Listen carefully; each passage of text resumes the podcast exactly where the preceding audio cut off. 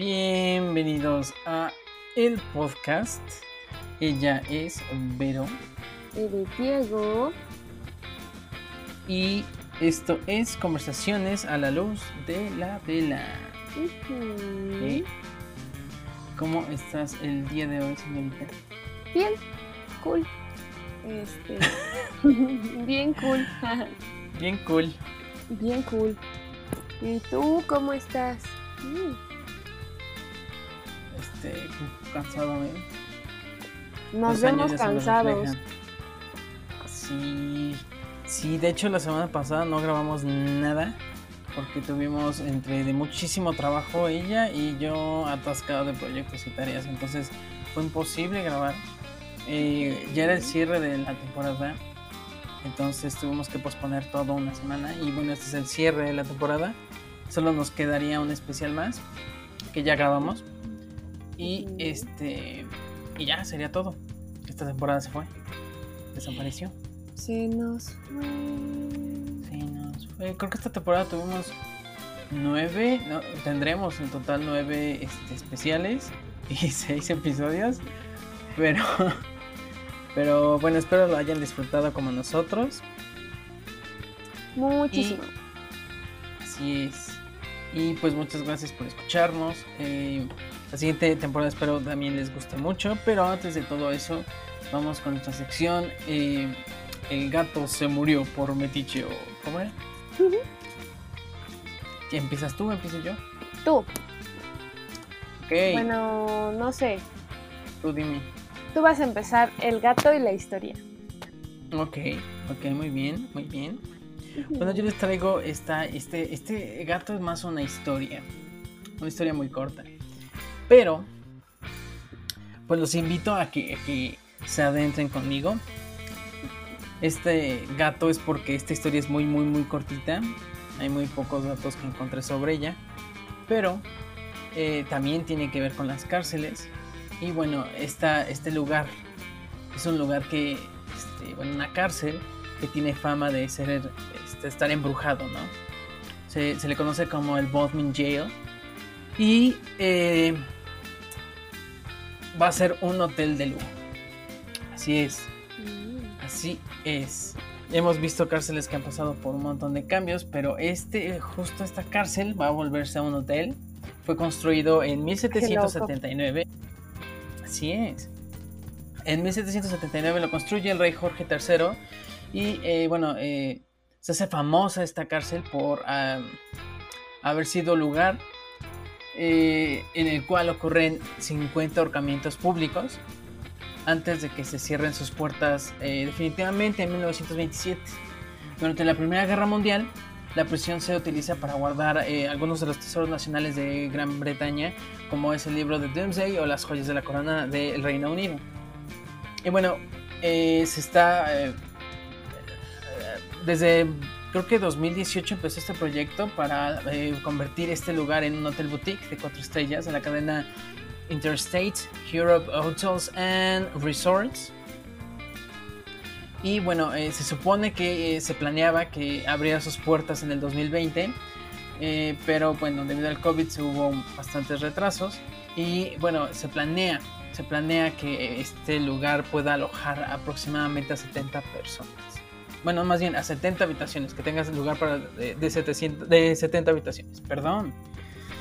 Y No te ese es preocupes. mi gato. Gato. Gato. Lo siento. Este, recuerdan que me la vivo cantando todo lo que platicamos. Pero me gustó. eh, ¿qué, qué otra cosa podrías convertir una prisión? Aparte, o sea, creo que ya te había hecho una pregunta similar, pero ¿qué otra cosa podrías convertir una prisión hablando de un hotel? ¿Sabes? Como algo ya turístico más para sacarle dinero. Diferente, que no sea museo. Ok, yo, yo creo que un cine, podrías hacer un cine en, un- en una, en una cárcel. Qué loco. No sé. Igual y sí, Imagínate un- ¿no? unos condominios. Así de, ah, destruimos aquí y el terreno quedó baldío. Vamos a hacer condominios. También, también serviría bastante bien o hacer alguna dependencia de, de gobierno, como una secretaría o algo así, ¿no? No lo sé. Qué loco. No sé, creo que sí, sí hay bastantes usos para estos lugares. Así es. Bueno, y este es uno, un hotel ahí en, en Reino Unido. El Bodmin Jail. Ok. Así es. ¿Quieres comentar algo más o pasamos a nuestra primera historia de la noche? Yo tengo una, y, lo me pasó igual con mi historia, ahorita ya viendo bien. Tengo como poquita información, pero tengo como un gato que podría ser un poco largo, que es como, bueno, ahorita les cuento esa parte. Por lo que me gustaría complementar tu gato con otro gato microscópico. Un microgato, excelente. A ver. Un, gatito. Mi gatito es, ¿tú sabías eh, que la palabra cementerio significa dormitorio en griego antiguo? ¡Qué cool! No, no sabía. ¡Qué loco, ¿no? Nice. Yo tampoco y me quedé Súper loco. Sí, sí, está muy cool, ¿eh? Me gustó. Muy, muy, muy creepy los gatos del de, inicio. Me encantan. También a mí me gustan. Sí. Mm. bueno, este, ¿quieres que yo empiece entonces? Por favor. Bueno, empezamos de lleno con, con este eh, conversaciones a la luz de la vela, nuestra final de temporada, y comenzamos con esta historia. Eh, este lugar, más bien, eh, es muy famoso. De hecho, todos estos lugares que les vamos a comentar son bastante famosos en sus respectivos países y a nivel mundial. Y bueno, empezamos con este que siento que es el más no, no más famoso, pero sí el más eh, grande. ¿Por qué? Porque hablamos de Siberia, totalmente Siberia, el territorio completo de Siberia. Eh, durante mm, la expansión de Rusia, eh, hacen lo mismo que habíamos comentado en el especial, no sé si, si apenas el fin del mundo fue el anterior, ¿no? Sí en especial del fin del mundo, en donde el territorio es tan frío, tan inhóspito que eh, las personas no quieren ir a poblarlo. Entonces lo que hace el gobierno ruso, lo mismo que el gobierno argentino en su momento, es empezar a mandar eh, pues presos políticos para volver este mantener el territorio ocupado. Entonces eh, se comienza a hacer como estas prisiones como como prisiones un poco más rudimentarias en lo que viene siendo Siberia eh, son, son tierras pues demasiado remotas para poderlas gobernar bien. Y, nadie quiere estar en estos lugares por el frío, por eh, la lejanía, por ejemplo, hacia Moscú, hacia estos lugares más poblados. Entonces, pues te digo, ¿no? Los Ares dicen, no, pues hay que convertirla en un campo de trabajo forzado. Metemos allá a nuestros opositores políticos y ellos generan, eh, pues, dinero con lo que, con su trabajo, ¿no? Eh, llega la segunda mitad del siglo XIX y eh, se empieza a utilizar más Siberia como pues esta cárcel natural, ¿no? Por, el clima, por las condiciones, por el entorno. Y este, pues decenas de miles de prisioneros entran a, estos lugares a estos, a estos lugares eh, accedían o mandaban más bien a las personalidades políticas que representaban de alguna forma una amenaza para el poder imperial. Eh, eran, eh, por lo general, personas que en sus propios territorios empezaban a levantar armas en contra de lo que vendría siendo el zar, como nacionalistas polacos o bálticos eh, que querían una independencia, liberales reformistas, revolucionarios socialistas, anarquistas que, querían derribar el sistema, todas estas figuras que iban en contra de lo que vendría siendo el gobierno ruso, bueno, eh, sí, del zar. Y eh, empieza el gobierno a crear algo un poquito más, ¿cómo decirlo?, más formal, que vendrían siendo estos campos llamados los Cartoga eh, ahorita les voy a hablar un poco a profundidad de lo que son los Cartoga, pero pues eh, básicamente es una red de campos de trabajo donde los prisioneros se convertían en mineros, en agricultores, para poder obtener eh, recursos y bienes y poder este, engrosar ¿no? las arcas de los Ares.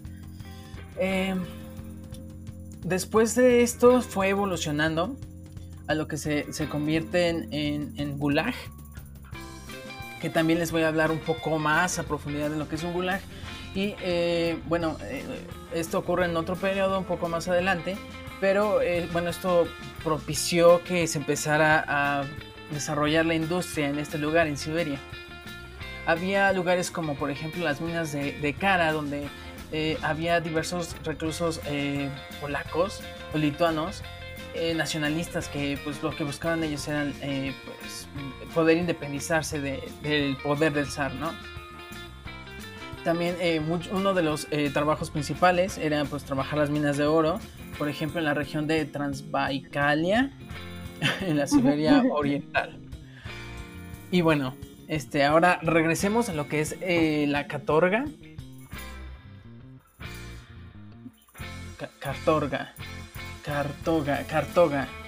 Pues Catorga. No sé dónde va la R. Catorga. Es Catorga. Perdón, perdón. Es Catorga perdón, disculpen, expensen otra vez. Bueno, este lugar, estos lugares, eh, la Catorga, eh, pues como les comentaba, no eran como eh, lugares de trabajo forzado, eran campos de, trabajo forzado. Pues prácticamente las personas que se encontraban ahí vivían en una extrema precariedad. los trabajadores pues laboraban más de 19 eh, horas diarias. No, no tenían eh, pues, los alimentos necesarios, la calefacción, bebidas, eh, por varios días de hecho. Y pues la mayoría moría pocos meses pues, de haber estado, de haber ingresado a estos lugares. Este sistema de catorga o de los trabajos forzados, aquí pues eran como les vamos diciendo, ¿no? intelectuales de izquierda, comunistas, y aproximadamente en 1905 el número de prisioneros se cree que pudo haber sido de 280 mil. Eh, llegó un punto en el que, por ejemplo, el sistema de prisiones arista albergó a 150 mil reclusos en lo que viene siendo las vísperas de la Revolución Rusa. Y eh, poco después eh, fue evolucionando el sistema de las catorgas a convertirse en lo que vienen siendo los gulag. Ahora les hablaré de los gulag. Sí. Eh, los gulag empezaron con el régimen de Stalin. Fue una pieza esencial para la economía de la URSS. ¿Por qué? Porque eh, estaba basado en la característica de los trabajos forzados. Eh, estos campos de, pues, de trabajo forzado se ubicaban en lo que viene siendo el pues todo el territorio de, Siberia y pues eh, como lo vengo platicando, ¿no? Se enfocaba en la explotación de los recursos naturales con eh, mano de obra forzada. Eh, las personas que ingresaban ahí eran por arrestos o deportaciones que pues prácticamente era la fachada que Stalin ponía a todas estas personas que iban en contra de su régimen. Bueno, este, es que, no sé, me molesta esta situación, ¿sabes? Sí, bueno, el, mandatario de, en ese momento, Stalin, era muy paranoico en ese sentido, entonces cada, persona que él creía que, podría ser eh, en contra de, los ideales que él estaba marcando, del sistema que él estaba implementando, los mandaba a, a estos gulag. La mayoría de las personas que pues llegaron a estos lugares mm, mm, incluso estaban llegaban a ser personas que estaban dentro del partido del mismo partido o pues eh, personas cercanas a Stalin incluso. Porque el, el, único que él la única persona en que Stalin confiaba era Stalin. Entonces eh, pues así esta era la forma en la que podía eliminar a sus enemigos. Y eh, y pues también se, aseguraba de tener líderes, este, personas leales a la causa, ¿no?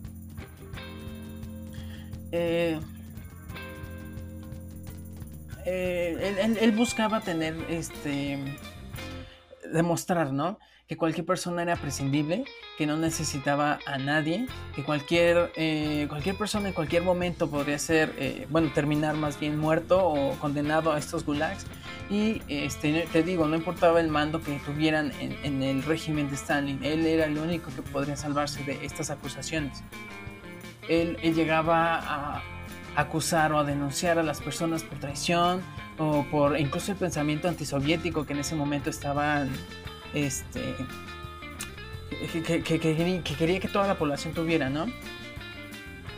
Eh, y pues llegaba incluso a, a llegar a, estos organismos de control, ¿no? Como la NKVD y la KGB. Eh, eh, cuando llegaban ahí las personas eran interrogadas, algunas eran torturadas para que pudieran confesar crímenes que ellos no habían cometido pero era la pues, excusa perfecta para que Stalin nos pudiera enviar a estos lugares.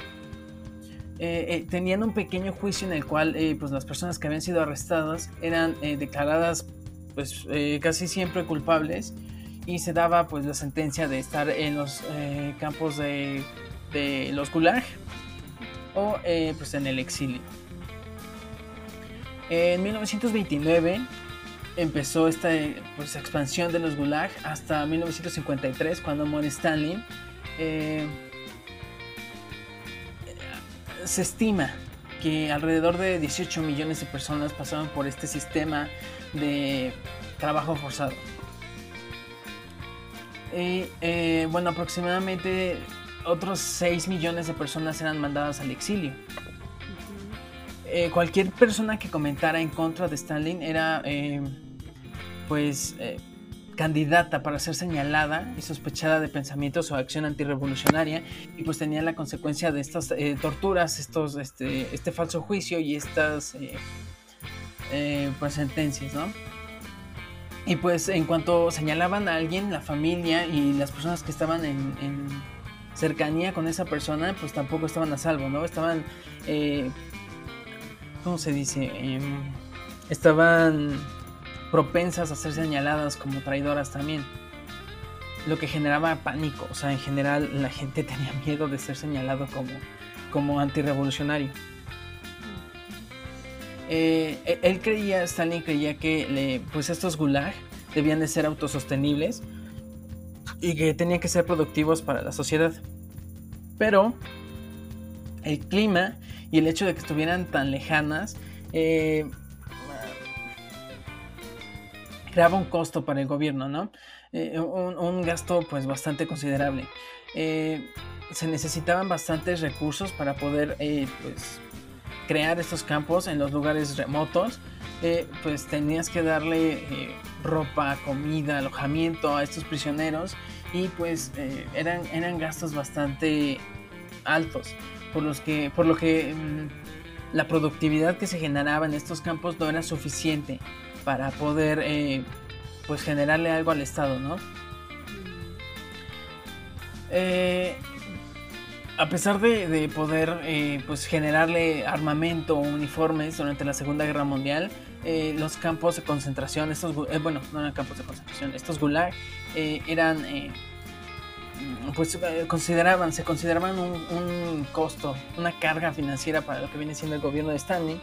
Y bueno, eh, sin hablar de las condiciones que tenían a estas personas en estos lugares, ¿no? Eh, la mano de obra eh, forzada, la deficiencia de los alimentos, los malos tratos, la cantidad de muertes exagerada en los campos. por todo este estas consecuencias, los gulag no generaban ganancias ni siquiera para autosostenerse, ¿no? Y bueno, la URSS lo que siempre trató de hacer, la URSS, es eh, dar una buena imagen de forma internacional, por lo que se, reflejaba, se trataba de, proyectar una imagen de prosperidad, de bienestar, de, fuerza sobre todo. Y bueno, se ocultó como mucho esta situación de Siberia, de los, de eh, Gulag. Pero eh, bueno, había organismos internacionales que ya habían logrado este,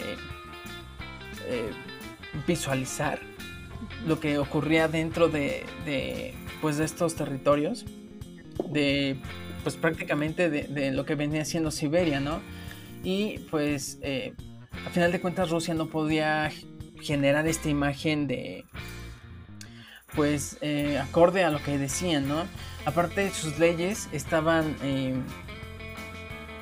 sujetas al régimen.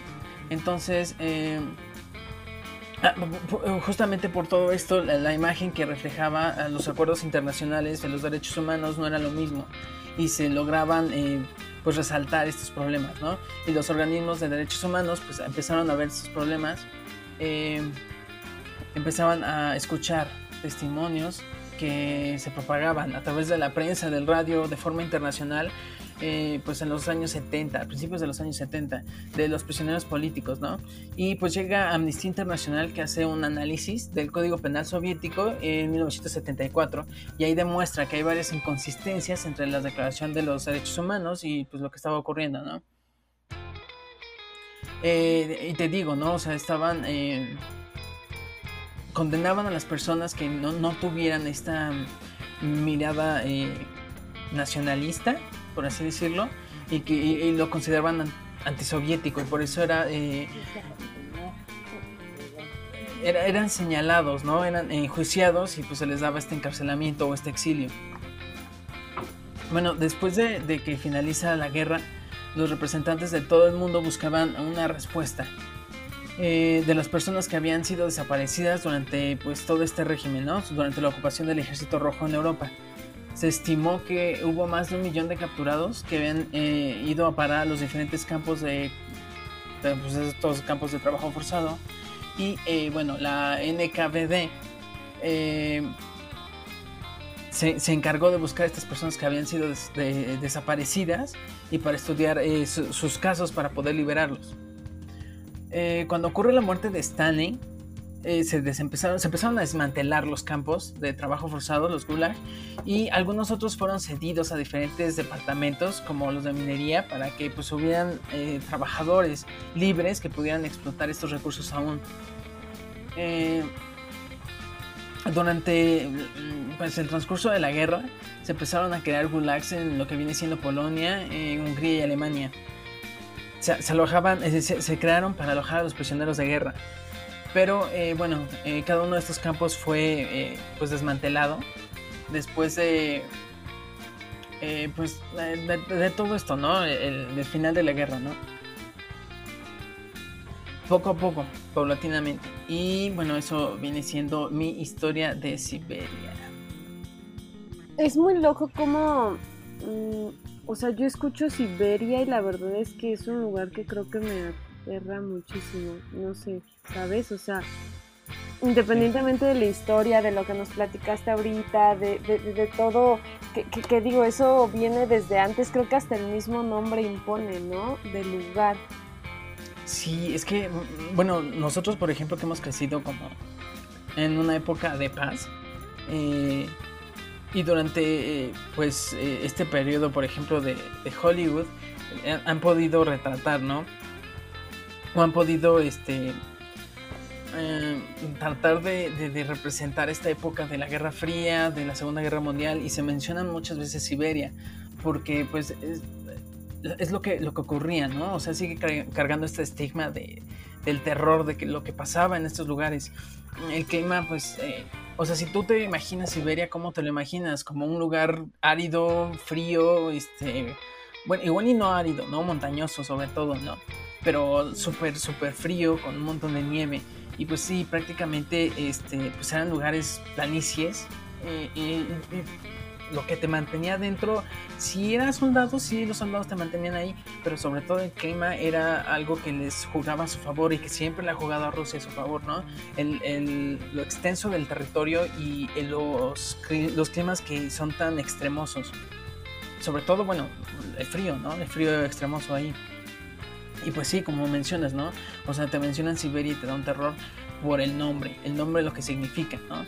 Y en personas no sé hasta dónde lleguen, ¿no? Porque por, lo menos en nuestra generación todavía carga Siberia con este con este nombre, ¿no? Sí, cañón. Así es. Y eso fue todo cerca de Siberia, los Gulag y este los Katorga. Los Katorga. Es. Ok, ok. Yo que escupí demasiada información. yo creo, es, lo que te iba a decir. No, y aparte creo que hay dos cosas. Por ejemplo, creo que hay varios temas que podríamos abordar o sacar de esa misma historia, ¿sabes? Sí.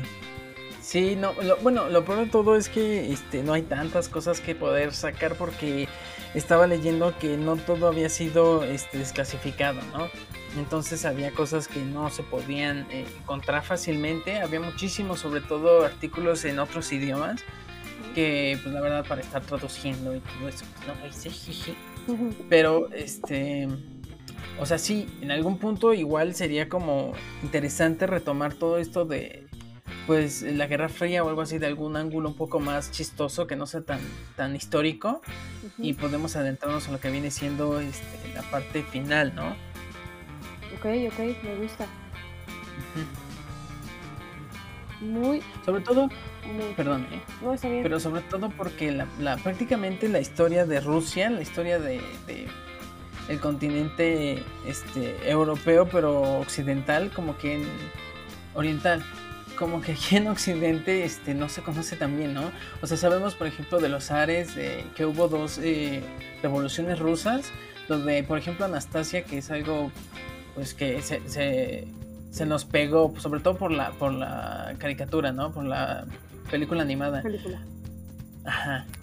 Pero, este, no sé, siento que sigue siendo como algo secreto, un, top secret que, que, tienen, sobre todo este, Rusia, que es tan eh, cuidadoso de, la información que se filtra. Bueno, Rusia, este, también Estados Unidos, este, Norcorea, o sea, esos lugares que, tienen personas, este, bueno, Estados Unidos no tiene un dictador, pero pues todos los demás sí. Entonces, este, Putin, a pesar de, ser el presidente actual, pues es un dictador. Hay que decir las cosas como son. Y tiene una paz tiene un, sistema bastante, bastante bueno, pero pues también ha sido muy duro, ¿no? Veníamos viendo estas eh, cárceles de las, de las KT-13 o algo así, era, no me acuerdo ¿verdad? cómo se llamaban, pero pues son estas prisiones igual, ¿no? Donde él prácticamente viene haciendo lo mismo que hizo Putin en su momento, en Siberia. Entonces, pues es triste que no hayamos aprendido nada. Eso sí, siempre pasa así, no aprendemos las cosas. Pues sí. Pues sí. ¿Y ahora a dónde vamos? Llévame, llévame a otro lado menos, eh, menos desolado, por favor. Ok. Te llevo a menos desolado. Pues así como que te diga menos desolado, no, pero no lo sé. Vamos a la Bastilla. Francia, ok. Vamos a Francia otra vez. Intenté hacer la pronunciación, acuérdense, hashtag pronunciación mía, bla bla bla. Le pronuncié. Le pronuncié. Bueno, la Bastilla, este, como bien decía Diego, obviamente nos vamos a la bueno, nos vamos a Francia y fue una fortaleza francesa que fue construida para proteger la entrada oriental de la caída de París con el nombre La Bastilla, originado del francés Bastille, que significa construir. En la Bastilla se encarcelaban lo que era hombres y mujeres de cualquier condición. No había algún juicio previo. Y esto se hacía mediante un, a ver si me sale bien, lettre de cachet, que significa orden de ley. Y usualmente para... Ajá, continúo. Perdón, Listo. Entonces, como les decía, esta, eh, la Bastilla sirvió como esta prisión estatal desde muy, desde muy temprano. La verdad es que como fortaleza francesa fue muy poco y después pasó como toda esta parte de la prisión. Y les decía que personas eh, de cualquier condición social o económica estuvieron entre, pues aquí en la Bastilla y generalmente sin un juicio previo mediante una lettre du cachet, que era una carta que servía para transmitir una orden del rey. Eh, y la verdad es que era principalmente para encarcelar a quienes criticaban al gobierno o personas en el poder. ¿Sabes? No era como tanto algún delito, sino como quienes estaban... Son presos políticos. Exacto, es como de órale, bye. Y... Mm, la Bastilla fue un símbolo de la monarquía francesa y del antiguo régimen. ¡Qué precioso! Está comiendo mis audífonos. Ah, qué mal, ve a quitárselos. no. Ya, perdón. ok. y mm, después de, de, los eventos de la toma de la Bastilla en 1789 y de su eventual destrucción, se convirtió en un símbolo de revolución francesa. Ah, sí. En este caso, bueno, les voy a platicar un poquito acerca de las clases de prisioneros. Ay, estoy la... muy emocionado. Y creo que es, un, es, es, algo que podríamos platicar muchísimo después. Igual a, la, a, lo mejor en algún especial, porque es muchísima información y la verdad ¿De la es Bastilla? que. Sí. Ah, okay. Pe pero bueno, este. El, como trataban era a las personas era muy diferente. Nos, el, había una división entre los prisioneros en dos clases. En primer lugar, aquellos detenidos por, como decíamos, como por precaución. Sí, que eran este, potencialmente peligrosos para el régimen, ¿no? Exacto, y otros por presunción o prueba de culpabilidad. Qué Entonces, triste. ya sé, ni me digas. Los que, lo, como les decía al inicio, los primeros no estaban en, en, sujetos a ninguna investigación o juicio, y su tiempo de prisión dependían de la voluntad del rey, mientras que los segundos eran llevados a cortes ordinarias o ante tribunales especiales. Eh, aunque había veces que ni siquiera se les enjuiciaba y el preso eh, envejecía y podía, o sea, podía envejecer sin, sin haber sido llevado a juicio, ¿saben? No inventes, o sea, o sea, podrían ahí hasta que. Sí, hasta que así, literal. Perdón, pero literal así de, ay, mira, ahí está el esqueleto del, de John. No, pues es que nunca lo enjuiciaron, o sea, literal, así. No inventes, qué asco. Con razón se volvió el símbolo de la independencia. O sea, está horrible, perdón por hacer aquí el paréntesis, pero está horrible ser el. Este. Que, que, que, cumpla las cosas del rey, ¿no? O sea, los caprichitos del rey. ¿Como los mandatos? Ajá, o sea, que, que siempre aquí es el abuso de poder a todo lo que da. Por eso se convirtió como en el bastión de la independencia, de la revolución. Porque. perdón. De la revolución, porque este. Perdón, salió mi ignorancia mexicana todo lo que da. Este, no, es que. Demonios. Está bien, está bien, no pasa nada. No, ya la metí la pata. Bueno, ok. Este. Ya ni me acuerdo. Ah, sí, pues sí, sí, sí, sí, sí. Como, como símbolo de la, de la revolución, el hecho de que. O sea, ser un lugar tan utilizado prácticamente era una herramienta de, del rey en contra del pueblo para que fuera lo contrario, ¿no? O sea, y bueno, tú vas a conseguir contando la historia. Por favor. Ah, ok, no te preocupes, ahorita puedes dar este... Mi, mi, opinión, mi humilde y muy humilde opinión. Tu humilde opinión. Pero, este... Su, los prisioneros eran registrados a nombre del rey y disfrutaban como cierto nivel de, pues sí, como de plus, de confort, de esta, ajá, como de comodidad. Uh -huh. Menos los aquellos prisioneros estatales que eran mantenidos en completo aislamiento. Uh -huh. eh, se permiten las visitas con restricciones y y también ciertos juegos, como ciertas cosas para actividades. Eh, digo, en este caso no les puedo decir así en la lista de actividades, pero pues diferentes cosas que hacían un poco Jugaban la pelota. Ándale, exacto. Voleibol. Voleibol en la playa. Voleibol en la playa, pues. En no. la azotea de la Bastilla. Se caían, ¿no? Bien, pues me mato. Bueno, no. mi, mi, este, mi meme bien antiguo, pero bueno, igual que mi historia. Ah, ¿Eh? No se esperaban eso, ni yo. No. Pero bueno. Mm, la comida en realidad era abundante, al menos para la mejor clase de prisioneros. Y cuando el prisionero era condenado, era registrado a nombre de la Komishu. Komishu. Komishu. Eso. Komishu. Komishu. Y expuesto a trabajos forzados y este, sí, expuesto a estos trabajos forzados, a, a, cosas como muy, como para castigarlos, ¿sabes? A, a diferentes... se relacionan esos temas. Sí, cañón. Y, y obviamente este no era el único que este, esta única forma que ocupaba la Bastilla, sino era característicos del sistema criminal para ese entonces o en ese tipo de fechas. Después de todo esto, bueno, de esta breve parte de la historia de la prisión, así como a muy grandes rasgos, viene lo que es la toma de la Bastilla. ¡Qué emoción! Esa es la parte que más me gusta. Espero hemos complacer tus oídos, pero es muy resumido. El 14 de julio de 1789 el pueblo de París asaltó la Bastilla. Esta, esta fortaleza medieval, si podemos llamarla así, pues de la ciudad que entonces era usada como una prisión o era prisión y arsenal. Ándale.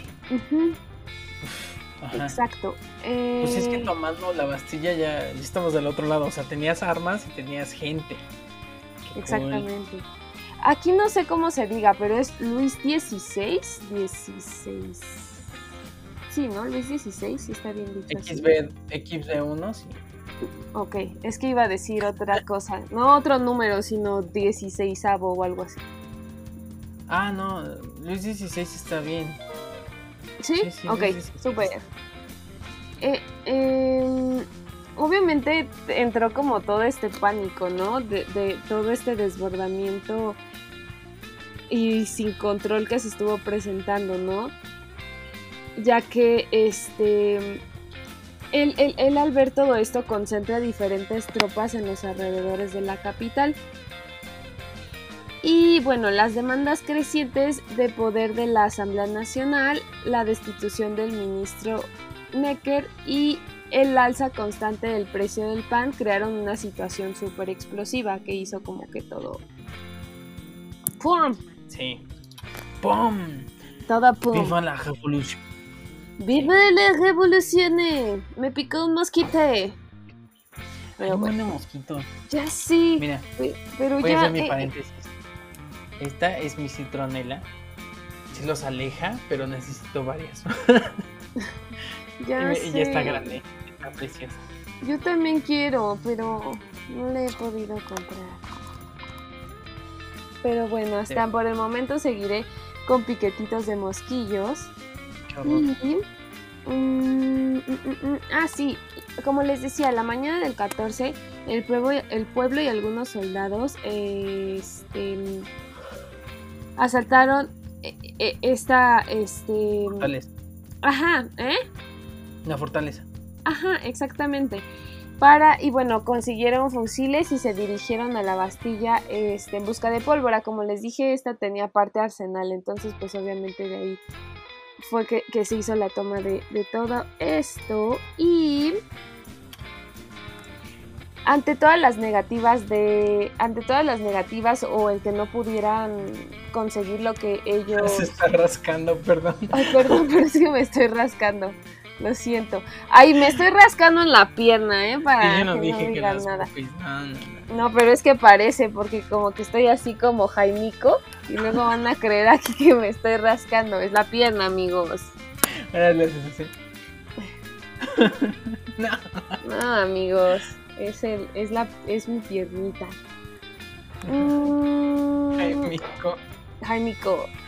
Este, ante las negativas de, de de todo lo que se estaba presentando, recurrieron a la artillería para doblegar a los escasos defensores. Se escucha bien histórico, pero me gustó esa palabra, escasos mm. defensores.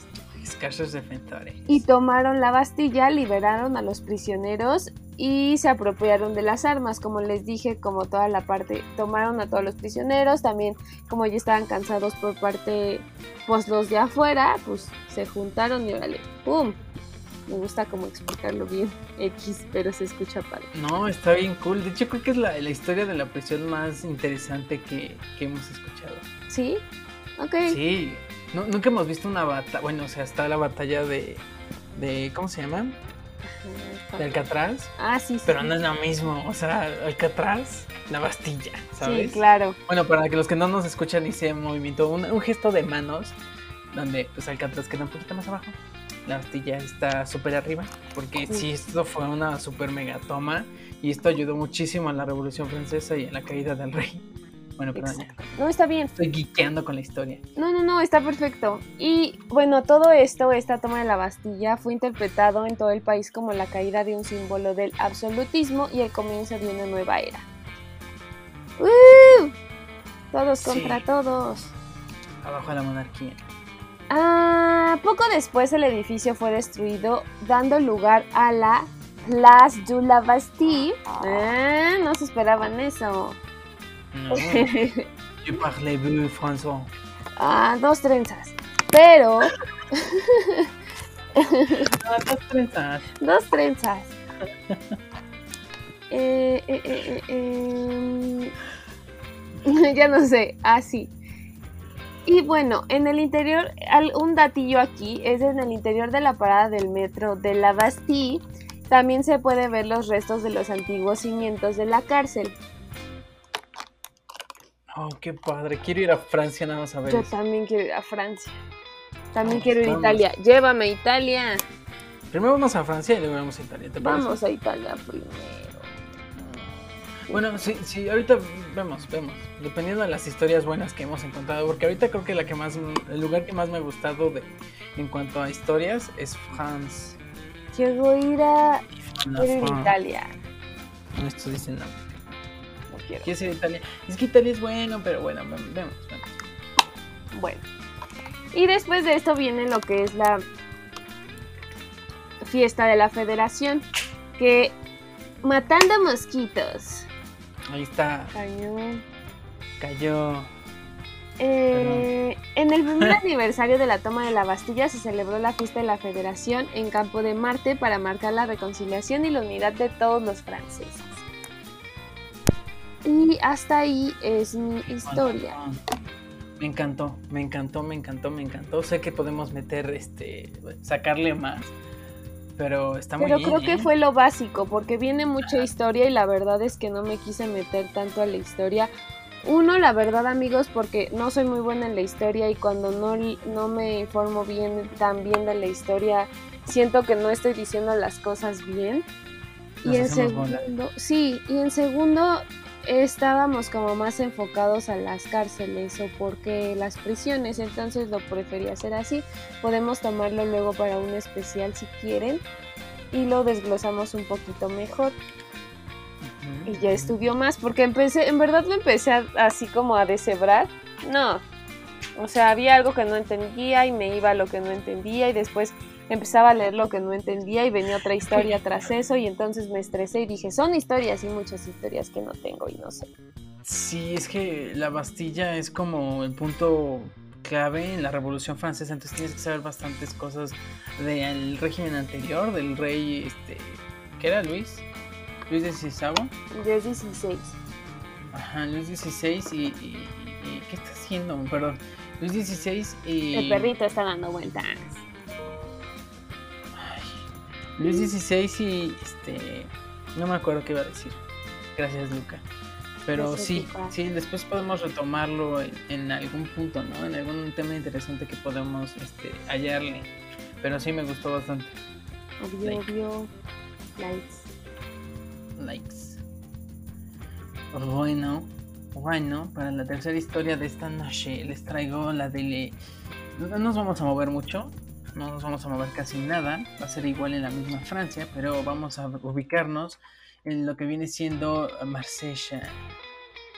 Esta ciudad ubicada al sur de Francia eh, tiene un lugar bastante bastante peculiar, bastante famoso si conoces algo de historia y si también te gusta algo del cine. ¿Por qué? Bueno, aquí hay un lugar, un castillo isleño que se convierte en prisión a partir de eh, mediados del siglo XVI. Este lugar se encuentra, eh, pues se construyó en una pequeña isla del archipiélago de Freul y este lugar se conoce como el castillo de If. Si no les suena, ahorita les digo, al final les digo por qué les va a sonar o por qué les tiene que sonar. Bueno, en el año 1516, el rey Francisco I, el rey de Francia, ordena construir esta fortaleza eh, porque lo creía como si fuera una ventaja estratégica para evitar las invasiones, ¿no? Entonces en 1529 pues al final la logra terminar y pues eh, cumple la función ¿no? Eh, de defender la ciudad ante posibles enemigos. Eh, el problema de, esta, de este lugar es que pues no era tan eficiente como al principio lo creyó el rey y deja de funcionar al poco tiempo y pasa a ser una, bueno no al poco tiempo, pero deja de funcionar como fortaleza, ¿no? Y pasa a ser una cárcel como tal en 1870. Eh, bueno, aquí eh, los principales presos eran también presos eh, políticos, eran sobre todo protestantes, ¿no? aquí, aquí también este, habría ladrones encerrados, personas de, mala calaña, y, bueno, a estas personas se les encerraba en las mazmorras, sin baños, sin luz, sin visitas, sin ninguna compañía. No tenían derecho ni a libros, ni a papel, ni a, ni, ni a ningún tipo de herramienta. Entonces, eh, a las personas que tenían un, trato, eh, más bien un estatus social diferente, tenían un, trato especial. Eh, se les ofrecía pues diferentes condiciones de vida como muchísimo más favorables para ellos, ¿no? Este lugar se dio como un sitio en el que se pudo imaginar ciertas cosas, ciertos mitos, fantasía, ¿no? Y de aquí salen varias historias. Una de ellas es la leyenda del hombre de la máscara de hierro. Y bueno, se dice que aquí estuvo también el marqués de Sade, ¿no? Mm. Sí. Este, pero bueno, esa no es la historia más famosa del castillo de If. No sé si tú, no sé si las personas que nos escuchan han escuchado de este libro o han visto esta película que se llama. Eh, espera. es que no me acuerdo cómo se llamaba. El, el Conde de Montecristo. ¿No? Creo que sí, pero no me acuerdo. Si no han visto esta película, se las recomiendo. Si no han leído el libro, no se los puedo recomendar porque no lo he leído yo, pero está en mis pendientes. La película es muy, muy, muy buena. Si les gusta un, buena, una, buena historia de venganza, el Conde de Montecristo es para ustedes. Y pues si les gusta esta, esta película, pues se las recomiendo. Es buenísima, creo que salió a principios de los 2000, la verdad es que no estoy seguro, pero pues, se las recomiendo. Eh, este castillo se hizo más famoso sobre todo por esta novela, ¿no? Y bueno, eh, se cierra esta prisión en 1890 eh, y, a partir de ese momento se abre para que la gente pueda realizar este, pues estas guías turísticas, se volvió una atracción turística de las más visitadas de la ciudad de Marsella y suele ser uno de los destinos principales para las personas que van a viajar a Francia. Recibe al año aproximadamente 90 mil visitas, poco más. Y pues hay embarcaciones turísticas que realizan excursiones diariamente para pues acercarla a las personas a la isla donde se encuentra el castillo eh, desde el puerto viejo de Marsella. Eh, pues ahí hacen tours y pues pueden visitar tanto fuera de la isla como el interior del castillo. Y esa es la historia del castillo de If. Ok. Sí. If. Y para nuestra última historia. Para nuestra última historia tenemos la Torre de Londres. Eh, es un castillo, la verdad, eh, que se sitúa al norte del río Támesis, así bien geográfica yo, pero bueno.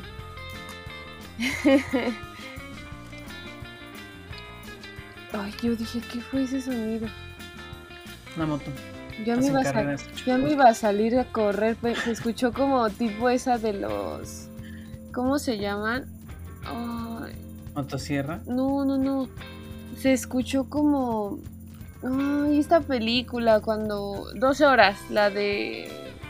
Los padres de la patria. Y se escuchó... y dije, no manches, corran. Ya me iba a parar a correr.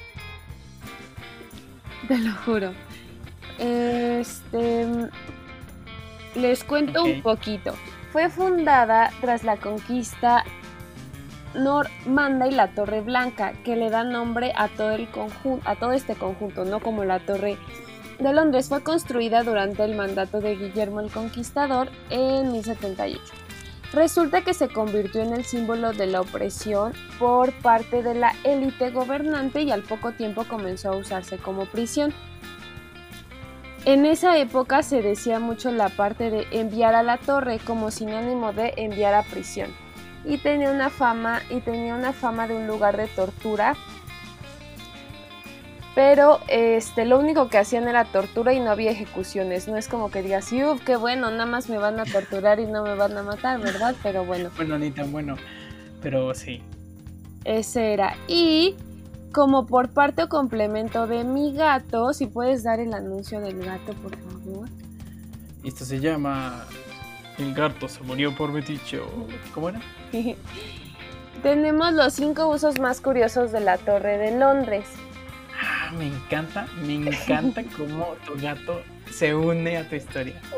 Gracias, yo robándome la eh, tu gato, pero fue sin querer. O sea, tu estructura de gato sin querer.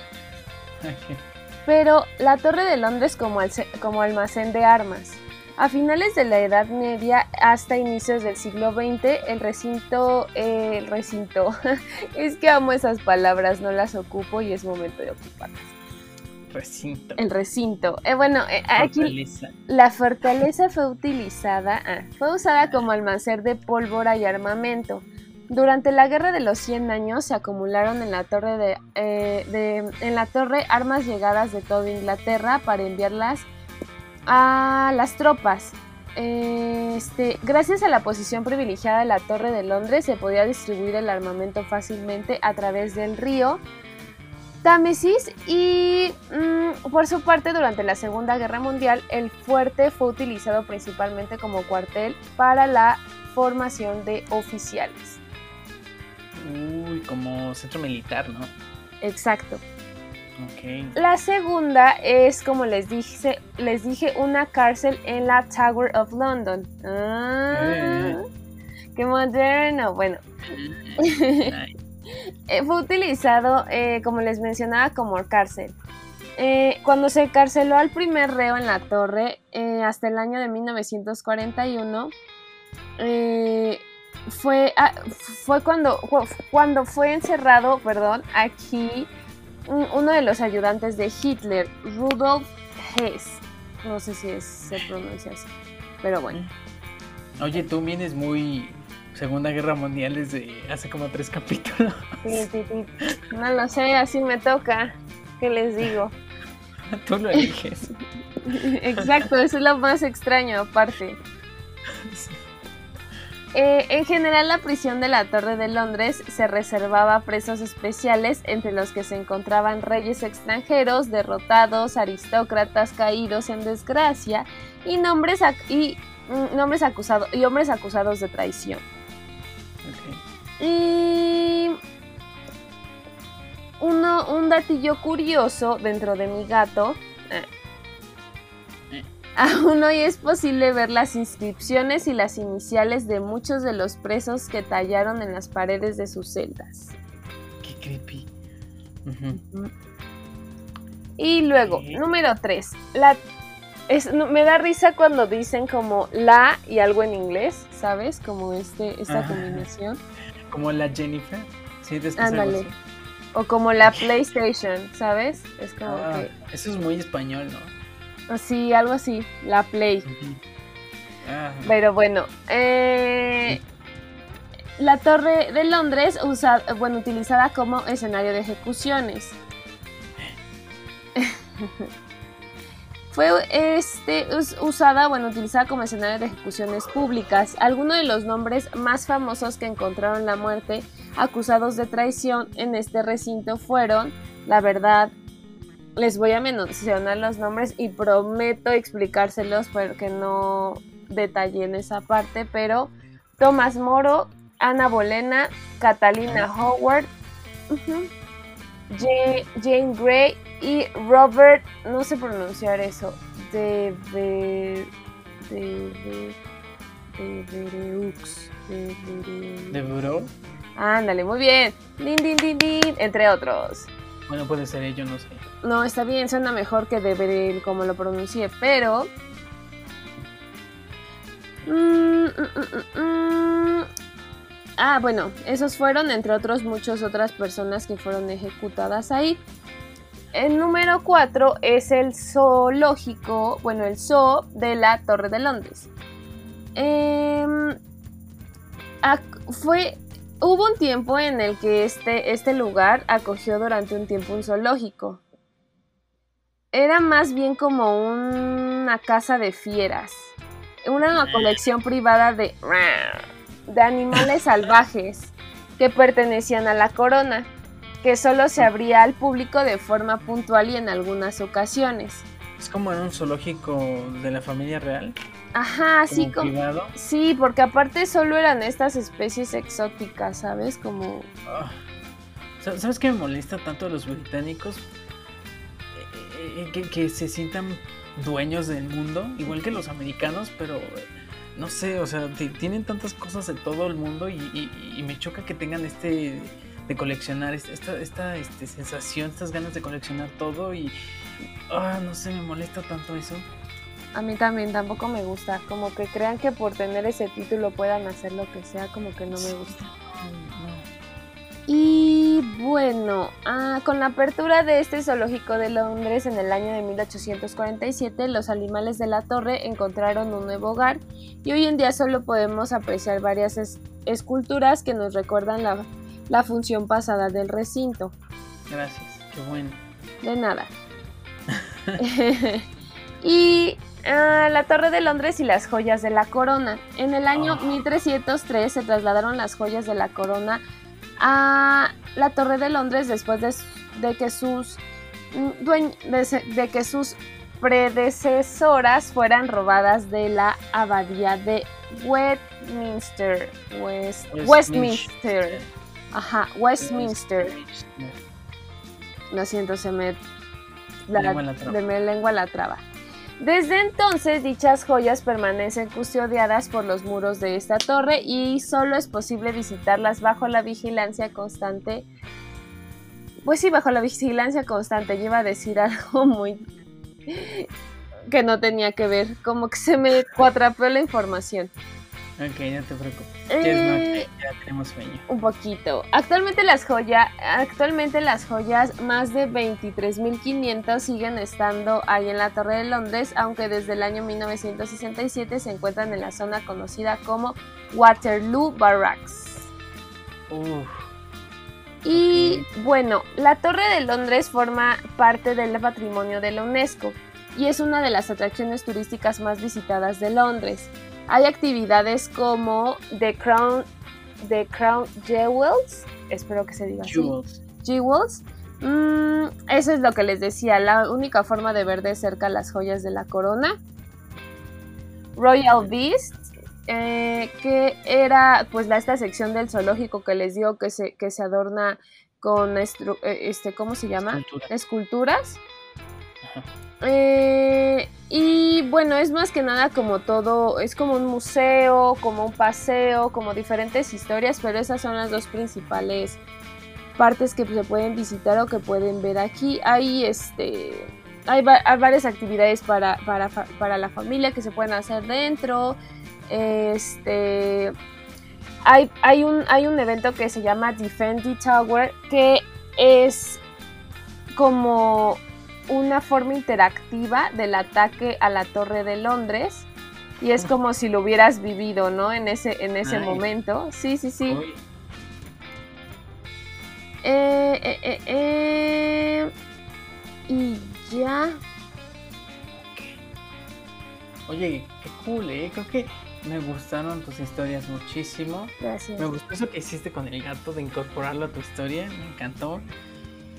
No sé, siento que ahorita de todos los que hemos hablado, mi favorita ha sido este. Ay, ¿cómo se llama? La Bastilla. La Bastilla. La Bastilla, siento que sí, eh, de todas las historias que hablamos esta temporada, esa es la que más me gustó. Este, en conclusiones, porque este es la última, el último capítulo como tal de la temporada. Les recuerdo que solamente nos falta un especial y ya con eso terminamos esta temporada 2. Y llegamos a la 3 que también está, está increíble, espero también les guste muchísimo. Este, pues nos damos cuenta de cómo eh, socialmente eh, la, marginación hasta esas personas, que algunas sí se merecen estos castigos, algunas otras no, pero nosotros no podemos hacer un juicio de esto. Tenemos por otro lado esta recuperación de espacios, de, prisiones que en algún momento representaron eh, lo peor de la humanidad y que ahorita este, pues ya no es así, o sea, ya, se ven como un símbolo de lo que no hay que hacer. Tenemos otras que le dieron un cambio completo, o sea, la que más me sigue sorprendiendo es eh, la que se convirtió en un centro espacial. E, ese es el, el, uso más increíble que yo he visto que, le han dado a una prisión. Este, tenemos otras que han sido totalmente abandonadas, descuidadas e ignoradas y, y evitan este, tocar estos temas como la esclavitud, por ejemplo, que hablábamos en el, en el especial anterior. Y digo, a final de cuentas es, es, parte de nuestra historia, es algo que tenemos que enfrentar, los errores que hemos cometido y hay que tratar de dar estos giros como, como lo hicieron en su momento, hay que tratar de este, modificar estas leyes que han sido tan anticuadas y, tratar de pensar en, en, una forma como por ejemplo lo vimos en Nueva Zelanda, ¿no? en, en, en Austria, en Australia. En Australia, donde las, las leyes este, permiten a los presos seguir con su vida eh, después incluso de, haber estado en estos reclusorios y les permite seguir creciendo como personas y tratar de incorporarse de nuevo a lo que viene siendo la sociedad. Y pues seguimos viendo que a, pesar de todo esto, de los cambios que ha habido, hay muchísimas cárceles donde la corrupción es tan alta, sobre todo aquí en América Latina, en Asia, en, en África, que es el, cambio está en nosotros, está en sus hijos. No sabes si en algún punto tu hijo puede hacer algo por esas personas. Hay que tratar de ser empáticos lo más posible, porque no todas las personas que están ahí, como lo hemos visto en diferentes casos con las penas de muerte, no hay muchas personas que son eh, inocentes y que han sido culpadas solamente por pensar diferente o por estar en el momento, eh, en el momento, este, ¿cómo se dice? Equivocado. Exactamente. Entonces, este pues esa, es como mi conclusión en general. Muchas gracias por todo y le cedo el micrófono a la señorita Vera. Ay amigos, perdón si no hablo mucho, pero me está matando el dolor de la muela, en serio muchísimo, como no tienen una idea. Pero como que completando este lo que decía Diego es que creo que hemos visto de todo. A hija, a mí nada más no va a dejar de sorprenderme esas prisiones donde vimos era, era África, ¿no? Que veíamos toda la parte pésima, digo, eso jamás se me, se me va a olvidar. Que luego todo eso, también la parte de que, que, la mayoría en cuestión, por ejemplo, aquí Latinoamérica lo lideran los mismos presos. ¿Cómo podemos llegar a ese extremo de que lideren los mismos presos y que vivamos en esas condiciones pésimas donde tu cárcel está rodeada por minas, que si sales explotas, que si no te ahogas, que es impresionante. Y, nos llevamos como las buenas o las rescatables donde hay lugares donde todavía se preocupan por integrar a la gente nuevamente y es algo que puede estar funcionando. Vemos que puede funcionar, pero obviamente es un trabajo muy largo. Me emociona porque ya llevamos otra temporada, o sea, estoy muy contenta por eso, la verdad. Les juro que estoy muy contenta, pero no puedo sonreír, les juro, estoy súper, súper emocionada ya, ya se vendrán cosas súper padres, le vamos, a, le vamos a seguir echando más ganas, hablo por mí porque digo, le echa muchas ganas y a veces como que a mí por, el trabajo o así como que se me cuatrapean las cosas, pero prometo comprometerme mucho más amigos para que tengan más cosas bonitas en el canal. Oh. pues muchas gracias a ti. La verdad es que yo, yo he visto que a veces este, nos cuesta hacer este espacio para este, este hobby que, que pues hemos creado tú y yo, pero eh, pues siempre le hemos echado ganas, o sea, vemos cómo lo hacemos, vemos cómo grabamos, son las 12 de la noche y estamos grabando. Este, pues la verdad es que llevamos, creo que siete meses grabando. Y, pues eh, yo creo que hemos dado unos avances bastante grandes. Eh, ya nos desenvolvemos mejor, nuestra edición es mejor, este, todo. O sea, definitivamente sí hemos mejorado. Seguiremos mejorando para que la gente le escuche, les guste. Y esperemos que la siguiente temporada pues les guste igual o más. Esperemos amigos. Así es. Y este la última sección se nos olvidó, se nos fue. Ya nos estamos despidiendo. pero cierto son sugerencias, este, no, sugerencias, no. Este, ¿cómo se dice, Vero? Eh, recomendaciones. Recomendaciones, muchas gracias. ¿Tienes alguna recomendación? No en particular, a ver, Yo eh, sí les puedo recomendar algo. Yo les voy a recomendar un libro. Así es. Muchas gracias porque me acordé ahorita. La verdad es que no tenía nada preparado, pero pero siempre estoy preparado para esto, al parecer. Les voy a recomendar este libro que se llama eh, Amigo Imaginario. Este, eh, este libro es de terror, tiene un poco de psicología, es del autor Steven Chbosky. Este hombre fue el que escribió Las ventajas de ser invisible. No sé si leyeron el libro o vieron la película, pero eh, no tiene nada que ver. Solamente utiliza sus conocimientos de psicología para empezar a, crear estos personajes, pero en realidad es más de terror, el estilo de Stephen King. De hecho, él, eh, lo comenta en, el libro. Es un libro eh, bastante grueso, muy largo. Si, les gusta leer es para ustedes, si no, en verdad, busquen otra cosa un poquito más sencilla, que ya les he recomendado también libros un poco más sencillos, pero este libro en verdad es un poco más pesado, es un poco más grande, es un poco más complejo. Los personajes en verdad se sienten como personas por la complejidad en la que lleva todo. Tiene un giro medio extraño, pero este no está mal. Se lo recomiendo muchísimo. Eh, Amigo Imaginario de Steven Chbosky. Brava. Yo no he visto nada, amigos. Les puedo recomendar que cuando sientan alguna molestia, vayan inmediatamente a su médico, porque si no se van a estar muriendo como yo hoy. Esa es mi recomendación. es que me estoy pensando en alguna, una buena. Mm.